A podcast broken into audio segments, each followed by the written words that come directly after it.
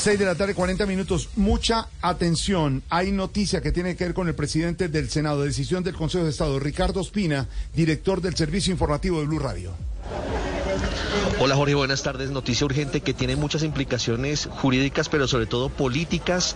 La sección quinta del Consejo de Estado acaba de confirmar que anuló la elección de Roy Barreras al Senado de la República para el periodo 2022-2026. Roy Barreras, hoy presidente del Senado de la República, uno de los hombres más poderosos en la política de Colombia y uno de los principales aliados del presidente Gustavo Petro en el Congreso de la República.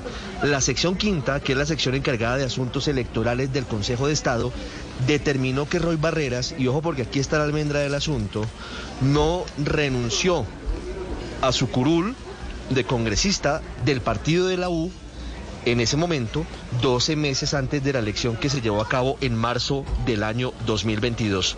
Recuerde usted, Jorge Alfredo, que Roy Barreras y Armando Benedetti fueron expulsados en su momento del partido de la U y con esa jugada pensaron que habían quedado eximidos de la renuncia 12 meses antes de las elecciones y siguieron en el Congreso y luego, en el caso de Roy Barreras, eh, aspiró al Congreso, al Senado de la República, fue elegido el Consejo de Estado determina que a pesar de su expulsión del partido de la U, él debía haber presentado su carta de renuncia y no lo hizo y por lo tanto anula su elección. Esto en la práctica, Jorge, significa un golpe muy duro para el pacto histórico, para el gobierno del presidente Gustavo Petro en este momento en el que están eh, discutiéndose y saliendo adelante los proyectos más importantes de las reformas sociales, del Plan Nacional de Desarrollo y todo lo que gira en torno al eh, proyecto del presidente Gustavo Petro.